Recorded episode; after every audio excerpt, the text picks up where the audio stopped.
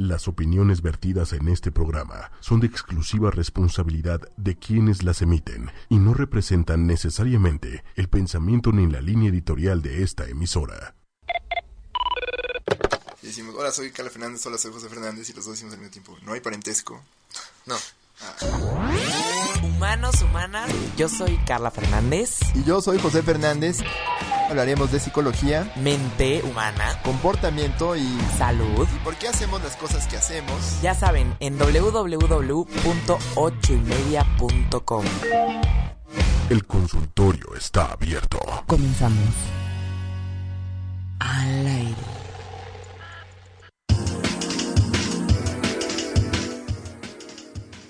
Buenos días, humanos, humanas, bienvenidos a Humanamente. ¿Cómo están todos en este miércoles primero de marzo, ya empezando el mes a las 9 a.m. en punto? Así es, ya vamos a empezar el, el- ahora sí que el final del primer cuarto del año, amigos. Esos que creen que el año va empezando, pues ya llevamos tres meses. Ya llevamos. bueno, dos meses. Ya Así empezamos que el tercero. empiecen a pensar en mediados de año. Así es, ¿cómo están todos? Gracias por acompañarnos el día de hoy. Eh, el día de hoy tenemos un tema muy, muy este, abierto que, abarca pues muchas áreas en, en la psicología. Ustedes han escuchado hablar sobre la teoría que dice que la percepción que tenemos de las circunstancias a nuestro alrededor es la que define los resultados de nuestros actos. Pues bien, el día de hoy les vamos a hablar sobre la programación neurolingüística, que es esta pues teoría o más bien muchos le llaman el arte o ciencia de la excelencia personal. ¿Qué será esto? Pues Al- Órale, suena como como lo que puede hacer algo que me hace falta. algo que nos puede hacer superpoderosos, así es. Pues la PNL, que es como le, la- las, las siglas, eh, se, se resume el, el programa, el nombre de esta intervención o esta teoría, programación neurolingüística, es un modelo que puede emplearse para la comunicación efectiva, para el cambio personal y también para el aprendizaje. Se dice que para disfrutar la vida también se puede utilizar este enfoque o este modelo. Y para hablar sobre este tema invitamos el día de hoy a Rodrigo Espinosa, eh, especialista en este tema y les contaremos pues qué es la PNL, para qué sirve, para quién sirve y para qué es útil. Buenos días, ¿cómo estás Rodrigo? Gracias por acompañarnos el día de hoy. Hola, muy buenos días. Me encuentro muy bien. ¿Y ustedes qué tal? Muy bien, muy bien. Muchas gracias por venir el día de hoy. Eh, a- a- más adelantito, después de darles una pequeña introducción sobre el tema, ya les vamos a dar este, las credenciales de nuestro invitado del día de hoy, como siempre. un invi- como siempre tenemos invitados de lujo, Así es. expertos, especialistas en el tema del que vienen a hablar, así que pelen el, eh, la oreja y presten atención.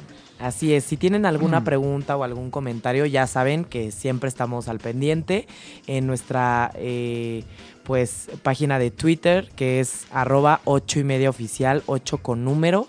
En Facebook también estamos como 8 y media, 8 con número y lo demás con letra y los hashtags. Bestia humana. Hashtag bestia humana, hashtag humanamente, hashtag ciencia para todos. Los usuarios. Entonces, cualquier duda, eh, si tienen alguna duda para nuestro invitado o para nosotros, estamos abiertos. Ya saben que eh, aquí estamos para responderles todas sus, sus cuestionamientos. Entonces, bueno, pues rapidísimo, antes de, de- introducir a, a nuestro invitado del día de hoy, vamos a platicarles una, una pequeña introducción sobre qué es este, o por, por ejemplo, por qué se llama programación neurolingüística. ¿Qué es esto? ¿Ustedes han escuchado hablar de ello? Bueno, pues vamos a decirles por qué se llama así este modelo. Primero, neurolingüística. Primero, de neuro, eh, eh, los autores que ahorita eh, José va a introducirlos, este, las personas encargadas de, pues, desarrollar esta teo- teoría, dicen que la palabra neuro recoge la idea de que a través de nuestros procesos neurológicos, es decir, de todos nuestros sentidos, como la visión, la audición, el olfato, el gusto y el tacto, le vamos dando sentido a toda la información que percibimos de nuestro alrededor y acorde a esto tenemos ciertas respuestas fisiológicas y conductuales con respecto a lo que, vivimos eh, allá afuera en el mundo, ¿no? Y también eso, de ahí viene la palabra neuro. Lingüística es porque utilizamos el lenguaje para ordenar todas nuestras ideas y pensamientos y pues también este, conductas y pues obviamente el lenguaje lo utilizamos para comunicarnos con los demás.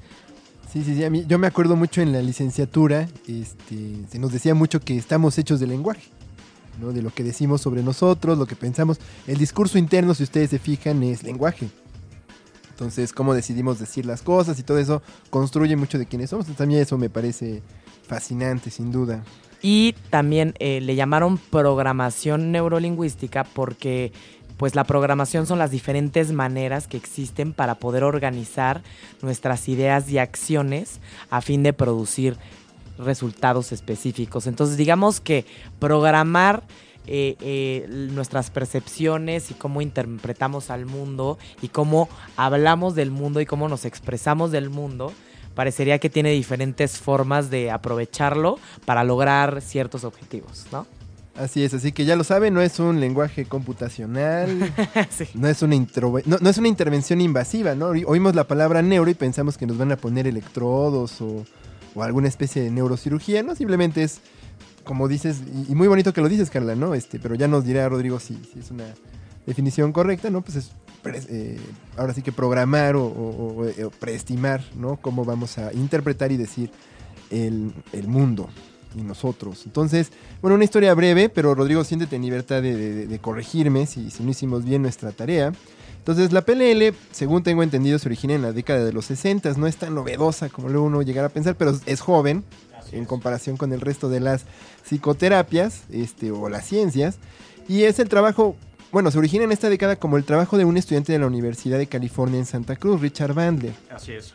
quien al estar escuchando y analizando grabaciones de sesiones de terapia conducidas por un par de terapeutas famosos que, bueno, nosotros los especialistas nos encanta decir nombres, pero no los vamos a decir porque se aburren nuestros escuchas.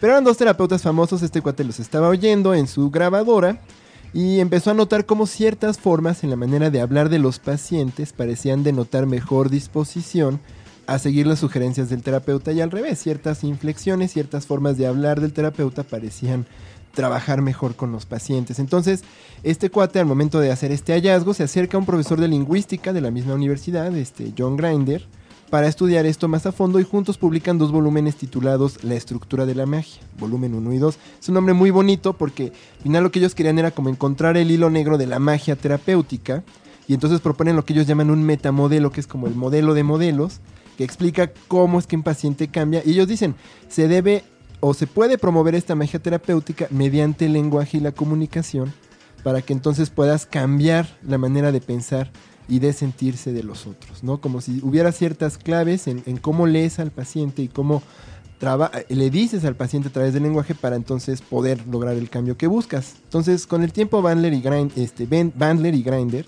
trabajaron con el antropólogo Gregory Bateson, Ajá.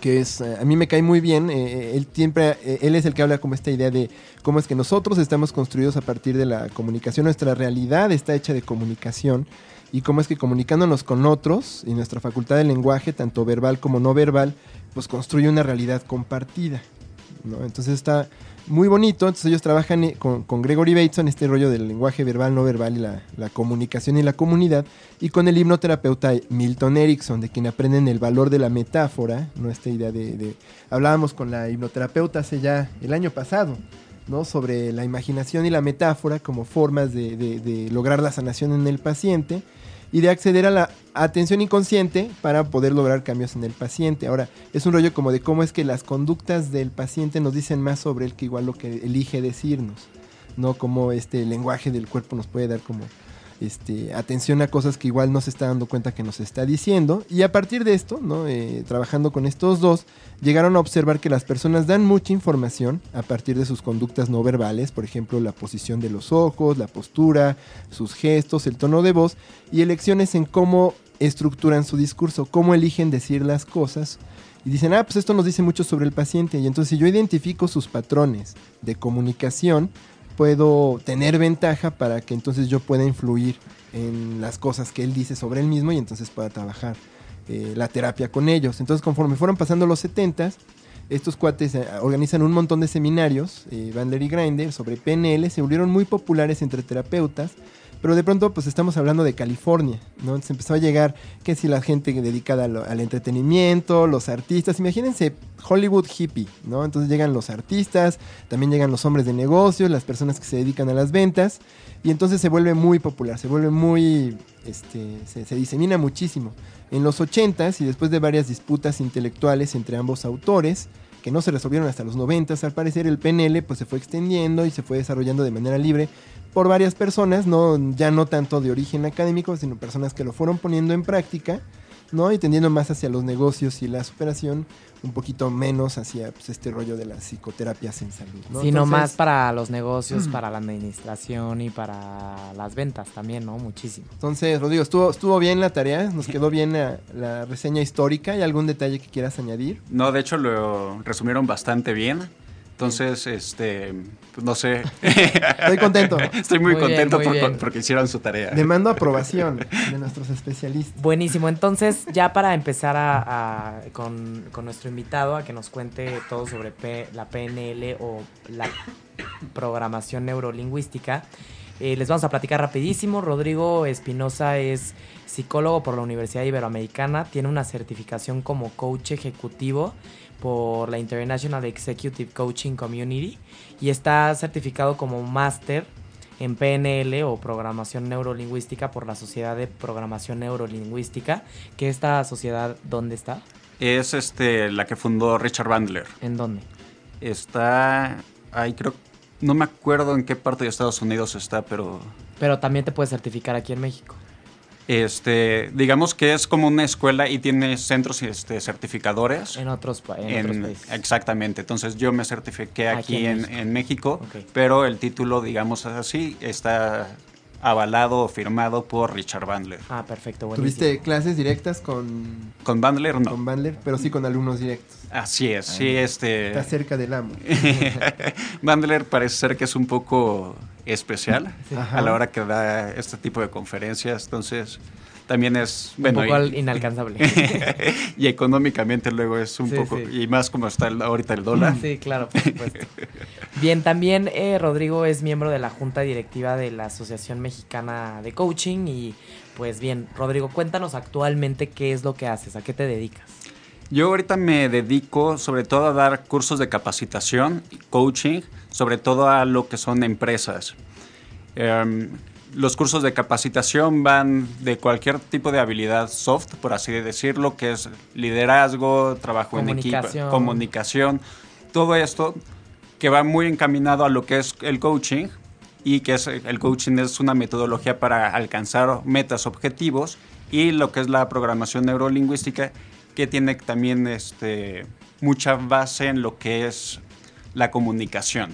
Ok. Gran parte de lo que son los problemas en las empresas se originan por falta de comunicación, errores de comunicación. Yo, yo entendí que me dijiste esto, pero tú me estabas diciendo otra cosa. Entonces ahí empieza a haber como muchos tipos de conflictos. Entonces el chiste es alinear este, cuál es la expectativa del director o de la empresa y bajarlo a todo lo que es la organización. Ok, buenísimo. Fascinante. Así es, Como entonces. decía Albert Camus, ¿no? Todos los problemas se deben a que no hablamos claro. Exactamente, por eso la programación neurolingüística es tan eficaz, porque nos enseña cómo pro- este, hablar y comunicarnos eficazmente con los demás. Ok, perfecto. Entonces, espero no sonar muy redundante, pero ¿cómo tú nos explicarías qué es la programación neurolingüística? Creo que lo acabas de explicar tú bastante bien en la hora de la entrada. La- digamos que lo podemos dividir en tres partes. La cuestión de la programación es porque somos un sistema, todos los seres vivos somos sistemas. Entonces los podemos estar modificando y los podemos estar este, Orientando. orientando para obtener algún tipo de resultado neurolingüístico, no, perdón, ne- neuro, porque todos somos, bueno, los seres humanos estamos co- compuestos de neuronas y es ahí donde está como todo la, nuestro conocimiento y nuestra experiencia y podemos interactuar. Y la parte del, del lenguaje es como nosotros nos podemos organizar, cómo interpretamos el mundo y de acuerdo a esto vamos a poder tener ciertas acciones y estas acciones pueden ser buenas, bueno, nos pueden este, causar placer o displacer. Sí, sonaría como que es eh, una teoría o un modelo más orientado a, a enfoques positivistas, es decir, a lograr cosas y no necesariamente a curar personas o a quitarle lo malo a las personas, que muchas veces en la psicoterapia o los psicólogos o los psiquiatras en general están buscando siempre quitar el mal. Aquí me suena más como que es hacia lo bueno, hacia el logro, hacia la motivación a lograr ciertos metas y objetivos. No nos quedamos en lo negativo. Mira, eh, sí hay como cierta diferencia. Uno de los principios de la programación neurolingüística es que no hay una acción que sea en sí mala. Toda acción tiene un este, componente positivo, ya sea para la persona, para la sociedad o en, puede ser en una idea muy retorcida. Entonces, al momento de que puedes empezar a rescatar o ves las cuestiones positivas, ya está encaminado hacia una acción y hacia una mejora, por así decirlo. Entonces, ahí ya puedes empezar a trabajar desde el, punto de vista de programación. Ok, muy bien. Entonces, sí, parecería que sí va más como hacia lo positivo. Entonces, es que es interesante porque estamos acostumbrados a veces que las psicoterapias es literalmente va, es ir para quitarte algo malo, ¿no? Y en esta perspectiva pues, sería algo distinto. ¿Tú, ¿Tú personalmente lo llamarías una forma de psicoterapia?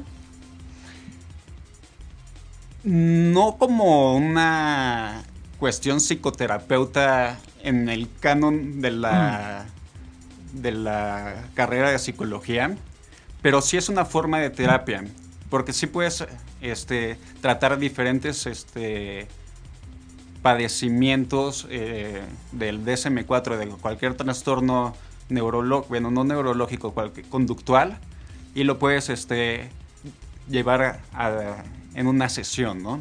Lo puedes ir haciendo como que tenga los resultados que la persona va esperando. Ok, entonces, ¿qué sería el, al, al final, tú en lo personal, ¿tú cómo utilizarías la programación neurolingüística? ¿Como una terapia, como un enfoque, como parte de la teoría que usas todos los días? ¿O por qué estudiaste tu programación neurolingüística? ok, vamos a dividir la, la, pregunta. ¿Cómo lo ocuparía? La programación neurolingüística es muy, hace mucho hincapié en hacer rapport en, la, en las personas. ¿A qué me refiero con hacer rapport? Vamos a ponerlo muy sencillo, que es caer bien a los demás. Entonces, al momento de estar haciendo una conferencia o estar teniendo enfrente a un cliente, se trabaja mucho en esta parte de cómo caer bien y puedes influir muchísimo más fácil hacia la, otra persona. A mí yo no lo ocupo tanto en terapia porque tampoco me interesa esa parte. Yo estoy un poquito más enfocado a lo que es la parte organizacional. Lo más cercano a lo que es terapia es el coaching, pero en el coaching no, digamos que no manejas emociones. Manejas conducta. Más bien metas. O sea, no es este, las emociones nada las acompañas y no las, este, digamos que las procesas. Exactamente. Ok, buenísimo. Entonces, el... no, no te metes con la mielcocha emocional. necesariamente. más bien como, más bien uno se conduce en, ambientes que al final pues se relaciona mucho el coaching, el PNL con ambientes empresariales. Sí. Es como el lugar común pensar que es algo que más bien se trabaja para hacer ejercicios de, no sé, construir equipos de trabajo o manejar liderazgo, donde luego eh, lo veíamos en el programa sobre este, la triada oscura. Hay, hay veces que, incluso se, se asocian eh, conductas de liderazgo con, con perfiles sociopáticos o Este, ¿Qué tanto tú, por ejemplo, te has enfrentado a, contextos así? Por ejemplo, a personas que de veras dices, bueno, este cuate es muy malvado, ¿no? Tiene problemas que necesito, necesitan atención, pero pues en términos de liderazgo puedo trabajar esto. ¿Qué, tanto te ha pasado a ti o, pasa en el PNL en ese sentido? Es que... que puedan como separar, decir, bueno, tienen ah. necesidades emocionales, no es mi trabajo tratarlas, pero ah, vamos por este otro lado. Ok, vamos a dividir como dos cuestiones. Una es, si la persona es un sociópata, por así como tú lo mencionas, es muy difícil trabajar con esa persona en cualquier ámbito. Vamos a pensar, eh, un sociópata que es un líder te puede estar manipulando para, y te puede, tanto como coach o como terapeuta o como programador neurolingüística, y es muchísimo más fácil que también a un empleado. si la persona les causa como algún tipo de conflicto, pues ya a lo mejor sí lo este, canalizas con un terapeuta o con un este, psiquiatra, dependiendo del tipo de, de, de padecimiento. A mí me tocó hace un poco, hace como unos seis meses, una persona que tenía un problema con, con su esposo, pero ahí estaba como entre que si quería dejarlo y entre que quería estar, ser feliz con ella, ¿no? Con, con su esposo. Entonces era así como esa, esa ambivalencia. Y le dije, ¿sabes qué? Esto no corresponde al programa de coaching. Te invito a que vayas con un terapeuta, ¿no? Y ya le, lo referí con algunos compañeros. Identificas y refieres. Sí. Te limitas al trabajo laboral. Sí, habrá otros que llegan y trabajan con, eh, con esas partes. Yo en lo personal no. Ok, y eh, en esto estamos hablando específicamente del coaching o de la programación neurolingüística. De las dos. Ok, O sea- entonces digamos que dentro del coaching se utilizan estrategias de la PNL o... Sí. Ok. O sea, ¿por qué Sí, estudié tiene la... eh, eh, este, por, por qué decidí empezar a estudiar lo que es el PNL? Porque sí gran parte de lo que haces en coaching tiene que ver con ciertas actitudes o con ciertas herramientas de la programación. Entonces, yo quería irme como especializando un poquito más y ampliar mi gama de este, herramientas. Por eso también decidí estudiar esa parte. Ok, muy bien. Entonces, ¿cómo nos podrías eh, explicar tú cómo es que la programación neurolingüística o las estrategias que se utilizan en la programación neurolingüística se diferencian de otras eh, terapias o u otras técnicas que se utilizan en otras terapias? ¿Qué tiene de diferente? Específicamente ya en cuanto a las estrategias. ¿Qué tiene de diferente? Nada. te, te voy a decir qué es lo que pasa. Sí. Como, como nos lo estaba comentando en, un- en el inicio, la programación neurolingüística sale porque una persona estaba escuchando terapeutas. Ajá. Entonces toma diferentes herramientas de varias corrientes. Ajá. Entonces, De la gestalt, del- de exactamente. la terapia sistémica familiar, del de conductismo, la hipnoterapia. de hipnoterapia. Entonces, lo que, lo que hicieron Richard Bandler y John Grinder Sí. es, vieron cuáles son como los elementos en común que tienen todas las terapias. Ujú. ¿Sí? Y es ahí cuando dicen, ah, mira, Vamos a hacer algo diferente que, que tiene las cosas más efectivas de cada uno. tal vez. exactamente, y ellos agarraron las cuestiones más efectivas de todas las corrientes que ellos conocían. Ok, Se hicieron ok. un blending, Un Carla. blending. Exactamente. blending. Yo lo, lo que le- cuando hablo con psicólogos es lo que lo que les digo es la programación es un conjunto de herramientas Que ya no- se utilizan en otras terapias. en otras terapias. Lo único que no te dan es la teoría. La teoría la tienes que ir buscando, pero es efectivo tener las herramientas si las sabes ocupar correctamente, aunque no sepas ¿De dónde viene? de dónde viene. Sí, no, al final, al final, en las empresas o cualquier persona, cuando ya quieres llevar algo a la práctica, es muy interesante conocer la teoría, pero la estrategia es la estrategia específica que si la llevas a cabo vas a tener un efecto en ese Exactamente. momento, de mejora en cualquiera de los aspectos, ¿no? Así es, entonces lo que ellos, bueno, lo que este, lo- los creadores de la PNL hicieron fue seleccionar cuáles son las herramientas más poderosas y las, y las fueron como perfeccionando. Es a tal grado que es, lo puedes llegar a ver como es una, una conducta, la modificas, ves si tiene el, el mismo, el resultado esperado, si sí, se termina el proceso, si no, se regresa al mismo, como si fuera un sistema de, pro- de programación, ¿no? Que es a lo que le llaman flexibilidad, ¿no? La flexibilidad más bien es este, cómo te puedes tú adaptar Ajá. a lo que hay, hay en, en tu entorno. La flexibilidad, no sé si te ha pasado que cuando llegas a una, estás discutiendo con una persona o tiene, hay una persona que es de mente cerrada, ¿no? Y dice, así es porque yo digo como yo digo cuando yo digo. Es una persona que no es flexible. Entonces, su de acuerdo a la PNL, su modelo del mundo es como muy rígido.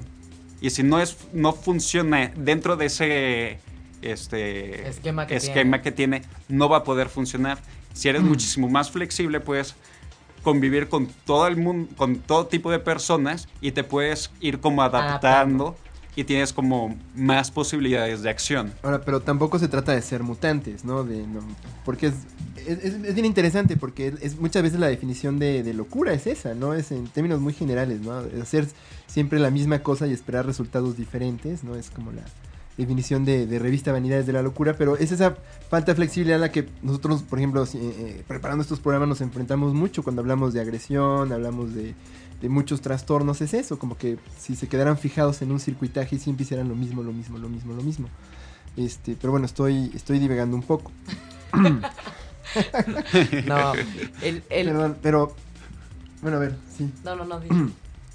Acá lo, lo, interesante es este, bueno, lo que me gustaría saber es este, ay, perdí el hilo de la idea.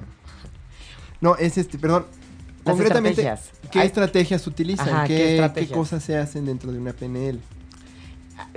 Ya nos comentaste, eh, Rodrigo, que hay ciertas estrategias que se utilizaron o que se retomaron de otras intervenciones terapéuticas y que pues se reunieron para poderse llevarse a la práctica, normalmente en el ambiente administrativo o en mercadotecnia o en ventas. Entonces, ¿Nos podrías hablar sobre algunas estrategias específicas que tú conozcas dentro de la PNL que, puedan dar resultados para cumplir metas? Y que sean, y que se hayan retomado de otras este, corrientes psicológicas, ya sea de la terapia familiar o de la cognitivo-conductual. Por ejemplo, estábamos viendo el, que una de las estrategias es como el reframing o, el, volverle a dar sentido a lo que estás viviendo o el en lugar de verlo de una forma, no, pues soy malísima en esto y no puedo lograrlo, el volver a estructurar esa misma idea y ponerlo en palabras positivas ya que el resultado va a cambiar. Así es. Al momento de que uno de los principios de la programación neurolingüística es que no que no hay este, acciones malas. Entonces, vamos, se quita como esa parte de decir, soy malo en esto, soy, pésimo. en esto. Sino que más bien eh, dices, no he llegado al grado de expertise que yo estoy buscando. Lo que... en, la estructura de la magia este, se definen tres herramientas o tres puntos por los cuales las personas llegan a estar como cicladas eh, en, ciertos errores. Una es la parte de la generalización, que es, no, soy malísimo, siempre soy malísimo para jugar o para, no sé, cualquier cosa. Entonces es una generalización, pero puede ser que en algún punto sí lo hayas hecho bien. Entonces no estás perdiendo de vista esa ocasión en la cual sí lo hiciste bien. O sea, es como tirar generalizaciones. Exactamente, ¿no? O sea, Evitarlos, o sea, te enseña la PNL a evitar las generalizaciones. exactamente. Es una trampa común, ¿no? De la mente, ¿no? E, es, imposible evitar generalizaciones, ¿no? O sea, eh, vivimos en un mundo en el cual tenemos que interactuar con, los demás y hablamos y, se, hacen generalizaciones y, no nos fijamos. Pero el momento de que si yo estoy teniendo un problema o estoy buscando este, la solución a cierta cuestión, voy como definiendo que ya no es siempre, sino busco en qué ocasión sí la pude, este, sí lo pude lograr.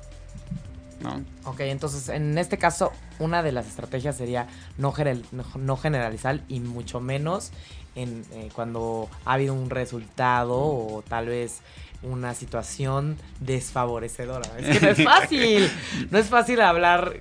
No. E, evitar el, extremo o lo radical, ¿no? Y, es este.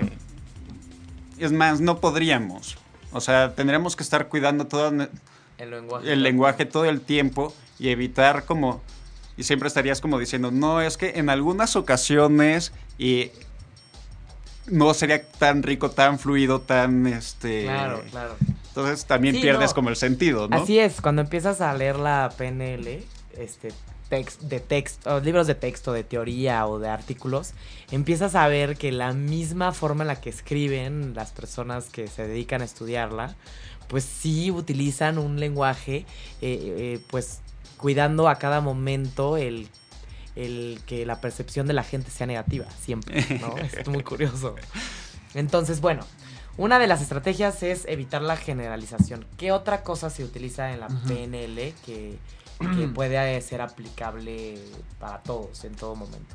Mm, A mí me gusta mucho eh, cuando estoy haciendo ya sea el trabajo en grupos o individualmente, hacer lo, lo que se conoce como la línea del tiempo, que es muy, es muy, muy sencilla, en la cual es ver a la, que la persona se ve a sí misma, o sea, o se despersonaliza, como dirían los psicólogos. Sí. Ajá. que salga de su, de su ensimismamiento. ¿no? Exactamente, entonces que se pueda ver y lo puedes llevar hacia el pasado o hacia el futuro. Hacia el pasado puedes empezar a ver como cualquier tipo de sentimiento que lo podemos llamar negativo. Ira, resentimiento, enojo o algún este, acontecimiento que eh, no le gusta. Entonces, a ella se lo puedes poner en cualquier trauma y entra a cualquier parte de la psicología, ¿no? Claro. Entonces, y de ahí lo haces que la persona vea ese momento Y lo vuelve a escribir. y lo vuelve a escribir. Y cada vez que, y ya lo vas regresando al tiempo Actual. actual y cada, cada vez que hizo como cierta mismo, el mismo aprendizaje, lo va resignificando y al día de hoy ya tiene un nuevo significado toda su historia. Ah, que esa sería la palabra que estaba buscando para el reframing, ¿no? Que es el resignificar, volver a dar nombre y volverle a dar un recuerdo al pasado y tal vez una perspectiva al presente, ¿no? Exactamente. Solo que en este caso sería hacer una línea del tiempo, regresarse al pasado y volver a, a escribir la historia. ¿no? Exactamente. O sea, es imposible regresar al pasado. Claro. pero todo lo que tenemos en- del pasado son nuestros propios recuerdos y nuestras propias imágenes. Y nosotros las podemos ir cambiando. Claro. O sea, es como cambiar la narrativa que cada quien tiene de sí mismo. Exactamente. Que es, es a, a lo que no- nos parecía bien interesante, que vemos que es como una suerte de constante en muchas psicoterapias precisamente. Se trata como de... A veces podemos, o lo que nos lleva a terapia es que tenemos narrativas muy lastimeras, ¿no? Sobre todo quienes luego pasan por experiencias difíciles y que son los que llegan a, a un consultorio.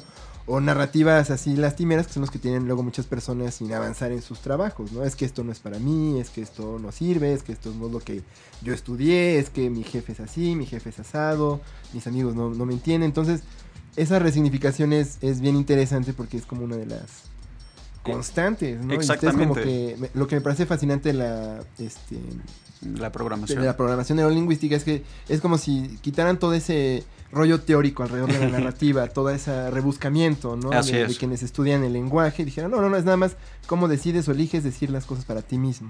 Sí, o en dónde lo aprendiste. O sea, no, a lo mejor no es este que tú hayas elegido en, eh, en cierto momento, sino que era, era tu única opción cuando tenías seis años. Y de acuerdo a eso que el, tu No única estaba en tu opción control. No estaba en tu control. Entonces lo, no lo te volviste a hacer algo cuando tenías ocho y cuando tenías 10, 11 y cuando tienes 25 o 35 y sigues repitiendo el mismo, el Y- mismo ciclo. Y por ejemplo, esa línea del tiempo donde se vuelve a escribir la narrativa de nuestras experiencias, ¿se realiza eh, de modo grupal o de forma individual o escribes? ¿Cómo se hace ya en la práctica? Pues ahora sí como, como ser la, la ocasión, ¿no? lo puedes hacer este, individual, lo puedes hacer en un salón, lo puedes hacer este, grupal también en un salón y cada uno hace su línea del tiempo y camina, o lo puedes hacer mentalmente, ¿no? O sea, al final eh, el tiempo es subjetivo y dices, ah, bueno, pues voy a viajar a mi infancia, no sé, algo muy sencillo, acuérdate cuando tenías cinco años. ¿No? Cuando estabas jugando con tu hermano, hermana, viendo la tele o tu papá o cualquier cosa, ya viajas al pasado.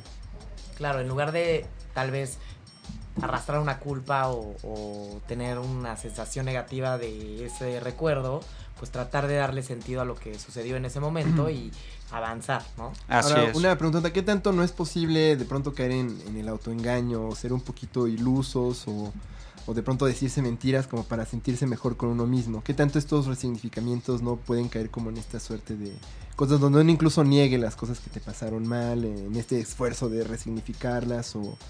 ¿Qué, qué tanto es posible que esto pase? O- No, o sea, pasa en cualquier lado, ¿no? O sea, es, este... Hay, eh, eh, yo estoy como eh, ambivalente en ciertas, este...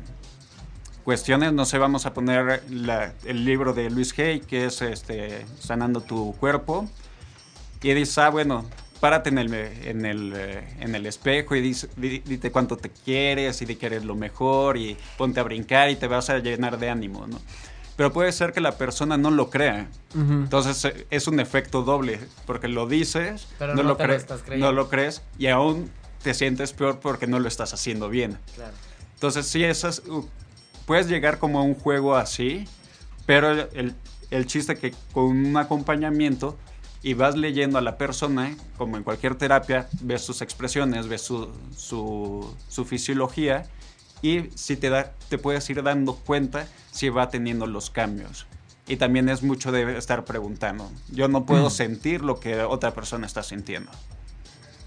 Ok, ok. Entonces, sí, o sea, uno pensaría que cualquiera puede tener PNL todos los momentos de su vida eh, en la comodidad de su, de su hogar, pero al final sí necesitas ese espejeo por, por parte de la otra persona para que te vaya guiando, ¿no?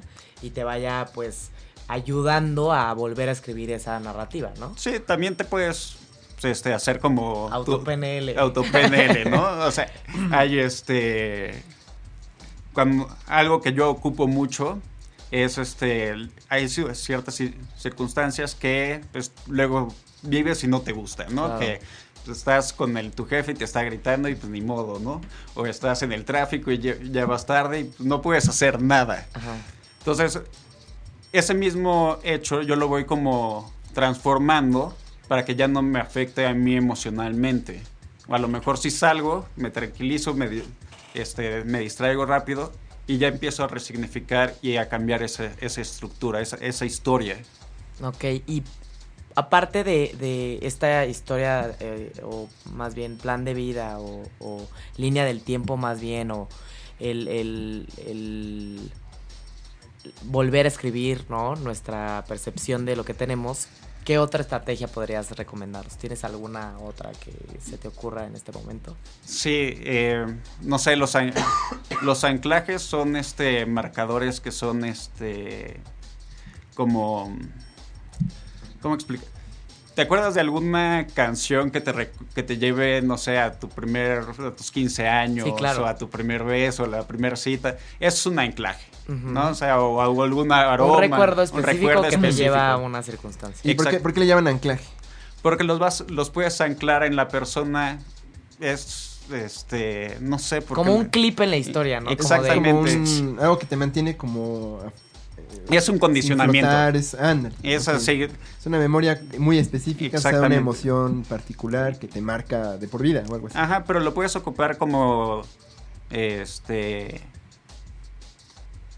muy sencillo. Al mo- Ujú. Ahorita que estabas hablando, estabas moviendo la mano. Y eso, si al momento yo, yo decía, sí, eso es un movimiento, hago el mismo movi- movimiento y, hago, y te digo lo mismo, ya queda anclado. Ok, Y cada vez que lo haga, vas a estar pensando en lo mismo, ok, entonces yo tendré la memoria de bajando la mano. de bajando la de mano. Tú reflejando, y entonces yo me acordaré de este momento. Exactamente, de este momento. De este momento. Sí, es dos estímulos se, jun- se reúnen o se juntan en el mismo momento y en tu memoria se va a quedar grabado, ¿no? Exactamente, al final es un condicionamiento, o sea, ve- velo como... El eh, perro de Pavlov, el- la campanita, sacas la campana, aprendes que cuando va a haber la campana o el Cuando sonido, suena. va a haber una chuleta y babeas porque ya sabes que va a venir este el alimento, ¿no? Exactamente, entonces eh, es el, es el mismo... Es el mismo principio, pero lo puedes ocupar en diferentes... Para cualquier cosa. Para cualquier no cosa. nada más para el placer o las cosas positivas o negativas, sino toda la vida en general. Exactamente, de hecho, lo, lo hacemos continuamente sin darnos cuenta. O sea, cuando vamos a darle una noticia no tan buena a nuestra pareja, pues ya como que ocupamos cierto mecanismo para este Dorar la píldora. dorar la píldora o ya sabes así de ahora qué hiciste, ¿no? Ajá. Sí, nos empezamos a poner evitativos, ¿no? Exactamente, Porque ya sabemos que la respuesta de la otra persona no va a ser muy positiva.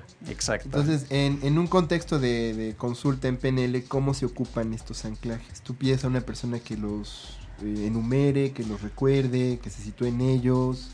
Mm, Es que lo puedes hacer como de diferentes formas. Yo puedo hacer un anclaje, sobre todo evocando un, un recuerdo positivo. Entonces le puedo decir a una persona, acuérdate del momento, eh, no sé, o algún momento alegre que hayas tenido. ¿Ya lo tienes? Entonces el chasquido equivale a, a que ya está anclado. Ok. Entonces al momento de que ya luego lo puedo empezar a hacer crecer ese, ese chasquido para que tenga un mayor este recurso y puedo ir este, desfundamentando o este, algunas creencias o este, rompiendo la- aquellos anclajes negativos. Y entonces uno, por ejemplo, si está en un momento de duda o de falta de autoeficacia, yo hago un chasquido y entonces es como si automáticamente Exacto. evocara ese momento positivo. Ajá. Órale, suena interesante. Como lo de la liga, ¿no? Que, pero para lo positivo, es curioso, porque sí es mucho para lo positivo. Eh, ¿Qué, en- qué de la liga? ¿Que cuando hablas y dices una muletilla te sueltas? una muletilla Claro. o, o, no sé, tal vez te estás mordiendo las uñas y no te quieres morder las uñas y con la liga pues obviamente es un pequeño golpe y tu cuerpo se va a condicionar a que no lo hagas porque a tu cuerpo no le gusta que te pegues, se supone, ¿no? se supone, supone. se supone. bueno, no se pierdan nuestro programa sobre sadismo en- Así es. humanamente. Sería como lo contrario a, a- a evitar a- hacer algo con, con un golpe, sino que empezar a repetir esas sensaciones satisfactorias a través de algún otro estímulo. Así es. Entonces, eh, haces un condicionamiento y el chiste es ir como... Si la persona se siente muy mal y dice, no, pues es que nunca me ha salido nada bien. Oye, y cuéntame, cuando eras chiquito, ¿metiste algún gol? Sí, ah, entonces ya empiezas a aclararlo. Oye, ¿qué sentiste? ¿Y cómo fue que te, celebraron? No, pues sí. Entonces empieza a hacer como crecer esa sensación, esa imagen. Lo haces con colores más brillantes, más nítidos, sonidos. Entra toda ahí toda la programación neurolingüística. O sea, haces que la imagen sea muchísimo más fuerte. Y ahí ya entra como, ya tiene como un poquito más de recursos. ¿Cómo puedes hacer tú una imagen o un recuerdo mucho más fuerte? Empezar a, a- a abarcar todos los detalles de ese momento. Sí. tratar de, de ponerle tal vez un fondo o tratar de recordar mejor ese, ese momento cómo entra ahí la PNL.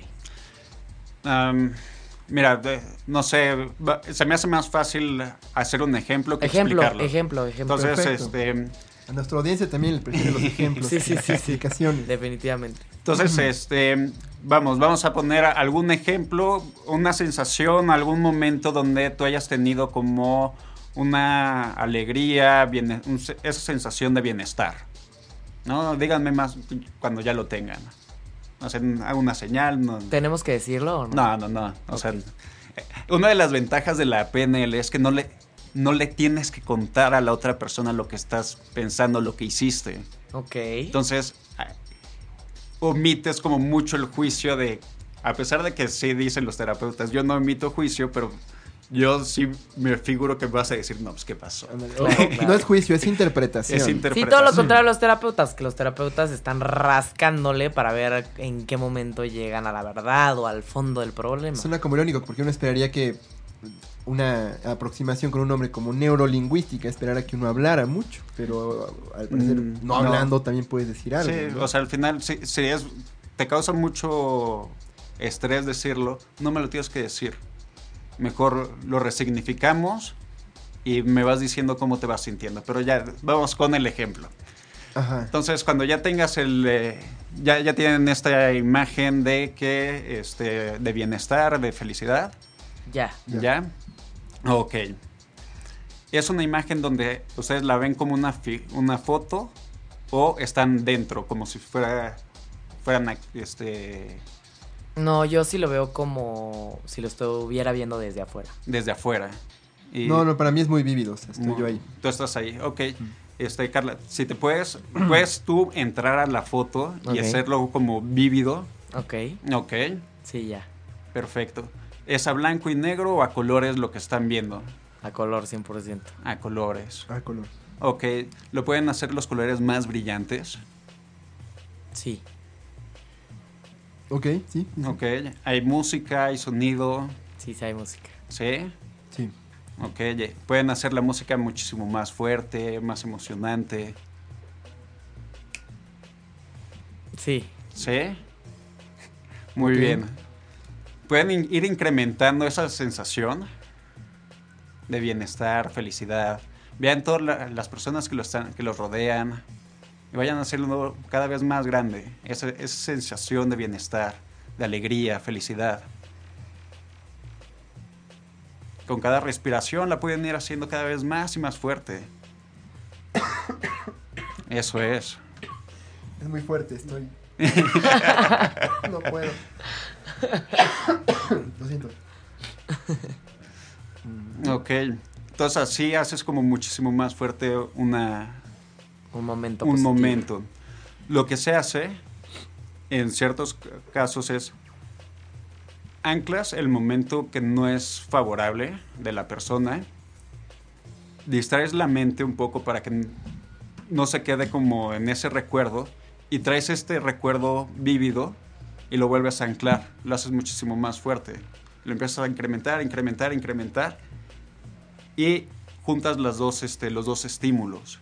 Entonces, El, negativo con el positivo. el, el negativo con el positivo. Entonces lo que hace, el positivo rompe el negativo. Entonces es muchísimo más fuerte. Entonces ya le quitas toda la carga emocional a ese recuerdo negativo. Aunque sean momentos que sucedieron en, en, en años diferentes, con Sí. personas diferentes y todo diferente. Sí. Porque la, la sensación la, no la vives en el pasado, sino la vives en el presente. Ok, entonces, Sí, la memoria la trae a la hora. Exactamente. entonces en ese momento sería que pues todos esos eventos tal vez muy negativos vayan teniendo como un Va- feeling Va- vas rompiendo las anclas. Ajá, o sea, tratando de mejorar todos estos recuerdos Exacto. negativos y ponerles... A lo- o sea, sí los vas a tener, pero lo que haces es, le quitas como esa, esa sensación negativa, esa que puede llegar a pesar a la, a la persona, ¿no? Ahora, eh, ha- hacemos mucho énfasis en, darle relevancia a lo positivo y tratar de anular lo negativo. ¿Qué tanto no puede llegar un momento en que se vuelva un rollo de autonegación? O- o, bueno, yo, yo personalmente creo que a veces es bueno abrazar las experiencias negativas como necesarias, como parte de la vida, este, las sensaciones de displacer como una enseñanza, a veces sobre qué cosas no hacer, cómo, cómo aprender a no cometer los mismos errores que antes. Pero a veces escuchando hablar todo este rollo de, bueno, anclar lo positivo con lo negativo, cambiar la narrativa, me parece que pareciera que estamos como cayendo en este rollo de la psicología muy positiva, ¿no? Que es como, nada está mal, este, lo malo no existe, o sácalo de tu vida. ¿Hay alguna manera como que, dices, bueno, sabes que esto sí es malo y conserva lo malo, o de plano hay que anular todo, todo lo malo No sé. la PNL?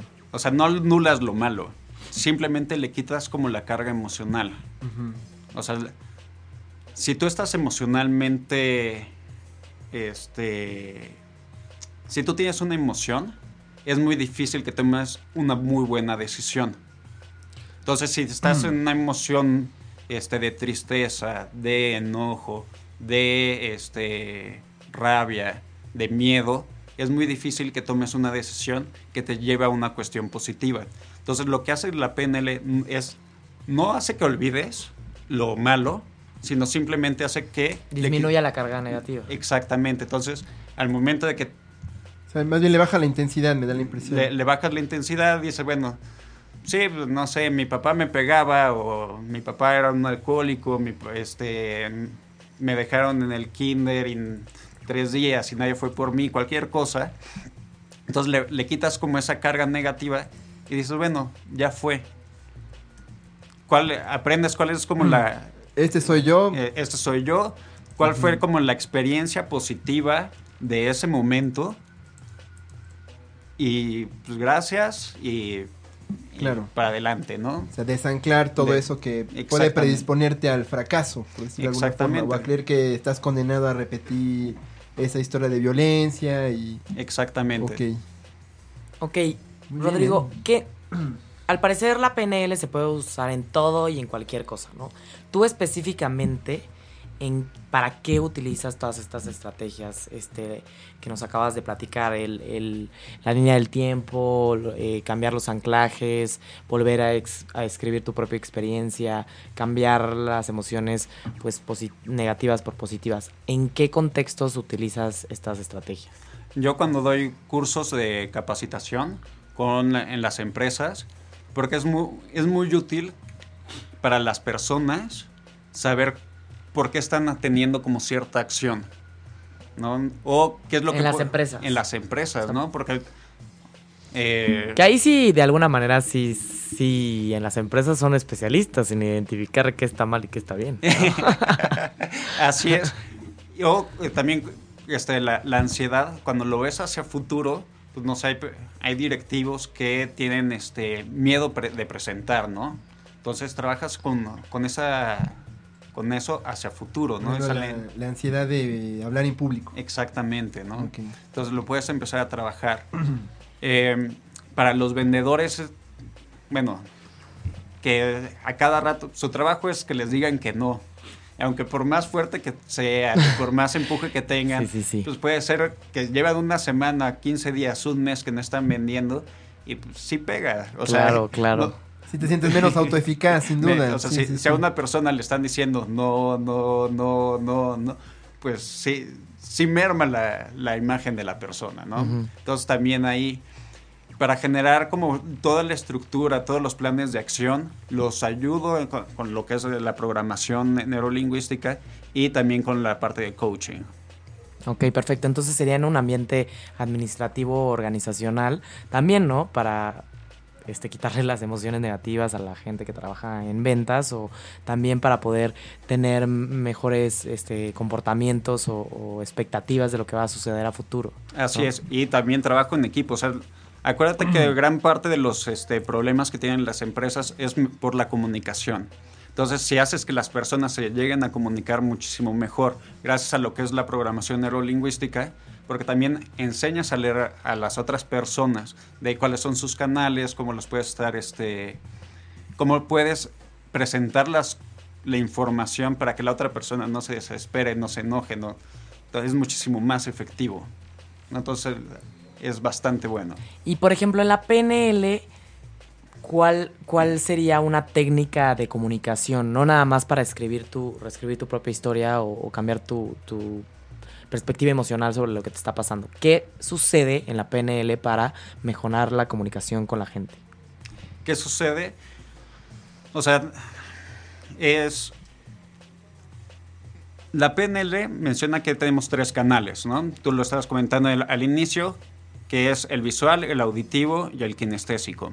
Entonces, si una persona identifica cuál es el canal de comunicación de la otra de la, de la que tiene enfrente y adecua su discurso a ese tipo de canal, es muchísimo más fácil que la otra persona le Te entienda. entienda. Exactamente. No nada más es cómo te percibes tú o cómo te expresas tú, sino entender cómo se está expresando la otra persona, entender cuáles son sus intenciones y de esa forma, pues Así es. sí suena un poco eh, eh, manipulado, como... Medio manipulador, ¿no? Es como darle a cada quien por su lado. Suena, suena así, suena así. Pero a lo positivo, ¿no? o sea, sí, la, le la- estás dando a la gente por su lado, ¿no? Es La- bueno, supongo. Sí. la- la verdad es que sí es medio manipulador, pero, o sea, si yo le voy a presentar un- a mi jefe un, un trabajo y sé que él, él es kinestésico y le llevo a una presentación de tres horas para que esté sentado y que le vea muchas imágenes, se va a aburrir y me va a decir que no. Entonces es muchísimo mejor lo hago par- partícipe, lo hago este que interactúe, lo hago más dinámico y es muchísimo más factible que me diga que sí, Ok, ¿no? O sea, es también aprender un poquito a leer un poquito a la persona que tienes enfrente. ok, y en la PNL, en, en, en los cursos de PNL o, o en las certificaciones te enseñan a- eh, leerla. identificar kinestésico, ¿a qué te refieres? Que es este con más movimiento táctil, eh, sí, la prácticamente tá- táctil, ¿Y ¿no? hay personas olfativas? Porque Sí. hablamos de visual, auditivo, no es como palabras, imágenes. Mira, la, la- verdad es que yo ahorita lo acabo de englobar eh, lo que es olfativo, gustativo y, y táctil en kinestésico. O sea, porque sí es... sí habrá personas que sean olfativas o, o de- del gusto, pero ha de ser la, o sea, de toda la población han de ser cinco y no.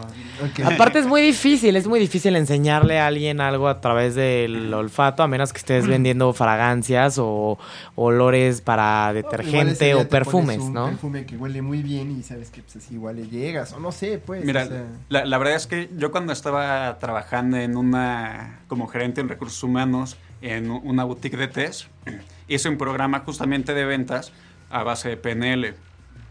Y la pregunta era, ¿qué es lo que más te llama la atención al momento de estarle Vendiendo. mostrando el té, no? El olor. El olor, para ti sería el olor, a otras personas te dicen, ay, mira, se ve ahí la naranja. Entonces, ¿qué le dices? Ah, mira, pues aquí ves, ya, ya le describes más lo que, lo que puedes ver. Para ti sería el olor, entonces la venta sería, ah, pues mira, este huele a, tiene aroma. No, pues en las tiendas de los tés te sacan el té y te lo Te lo- empiezan a mover, ¿no? Para que veas cómo huele. Por muy rico que huele la tienda de té, si, si el empaque es feo, puede que igual mucha gente que es más visual no cierre la venta, ¿no? Claro. Si huele bien, pero no me gusta el empaque o no. Ah, bueno, ahí ya, sí, ya en cuestión del empaque, pues ya tampoco podía hacer mucho, ¿no? Pero al momento de estarlo mostrando, sí lo podía estar, sí podíamos inducir un poco a que se, se cierre muchísimo más la venta Interesante. y que sea muchísimo más rápido. Entonces Que hay sería prestar mucho- atención a otros para comunicar. Ajá. Y que no sería mucho la, la forma en la que la programación neurolingüística se relaciona mucho con las ventas y la mercadotecnia, ¿no? Así Cómo es. es. que yo voy a mostrar mi producto y qué es lo que yo voy a sac- o sea, sacar de lo que conozco del cliente para poder vender más fácil, ¿no? Así es. Bien, entonces ya se nos acabó el tiempo. Eh, eh, aquí hablando sobre aspectos mucho más específicos sobre las estrategias de la PNL, porque la verdad es que sí vemos que hay estrategias específicas, pero curiosamente son estrategias que se derivan de otras eh, eh, Corrientes psicológicas. Exactamente, que ya muchos psicólogos o, o muchos pacientes que han tenido experiencia con algún terapeuta se dan cuenta que pues tal vez su terapeuta ha tenido este tipo de estrategias en sesión. Entonces, eh, nos gustaría, eh, Rodrigo, que nos, que nos platicaras o nos recomendaras algún libro o alguna película o alguna película o alguna serie que esté relacionado mucho con la PNL. Mira, eh, el libro este de Introducción a la PNL de Joseph O'Connor es bastante bueno. Ok. También eh, eh, hay algo que me... Hay una serie que me gusta, no es realmente de PNL, pero se llama Lie to Me. Lie to Me. Ah, la de Ajá. Paul Beckman, ¿no? Exactamente. Es una serie, está en Netflix. No sé. No me acuerdo. Creo Ah, que sí. Creo Pero que sí. eh, bueno, miénteme y ahí te enseñan mucho a leer los gestos de la persona. Ok. Entonces, bastante interesante. ok, Lie to Me. Ajá, y pues obviamente si quieren aprender un poquito más de lo cómo funciona la, la PNL y no tanto de las este, técnicas, pues lo, lo que es este, la estructura de la magia, uno y dos son excelentes libros. Que al final se refiere a la estructura de la magia, es cómo es que nosotros podemos utilizar estas estrategias que son mágicas, obviamente, para pues tener los 60. te- mejor me- tener mejores metas, este, comunicarse de mejor forma, vender más, eh, relacionarse mejor con la gente y poder pues percibir a los demás y al mundo de una manera positiva para poder eh, tener resultados en la práctica mucho más efectivos, ¿no? Así es. Justamente es la estructura de la magia porque ve- veían que estos este, psicoterapeutas eran como magos y es justamente por eso le pusieron ese nombre. Ah, ok. Muy bien. Muy bien, entonces, Rodrigo, ¿nos puedes platicar rapidísimo? Dinos cuál es este tu correo donde alguien eh, o número para que la las personas te puedan con- so- que se puedan comunicar contigo para que nos platiquen. Claro, mi correo es rodrigo arroba y me pueden encontrar en www.coachejecutivo.mx. Ahí está mi página. O mis redes sociales en Facebook es Coach Ro- Rodrigo Espinosa y Twitter arroba Coach Rodrigo Esp. Perfecto. Pues muy bien, muchísimas gracias Rodrigo, Eh, muchísimas gracias a la gente que nos escucha el día de hoy. Eh, nos vemos el próximo miércoles a las 9 de la mañana, no se pierdan humanamente. Humanamente. Pues muy bien. Gracias, Rodrigo. Fue un gusto tenerte con nosotros. Igualmente, muchas gracias. Gracias. Bonita semana a todos. Bye.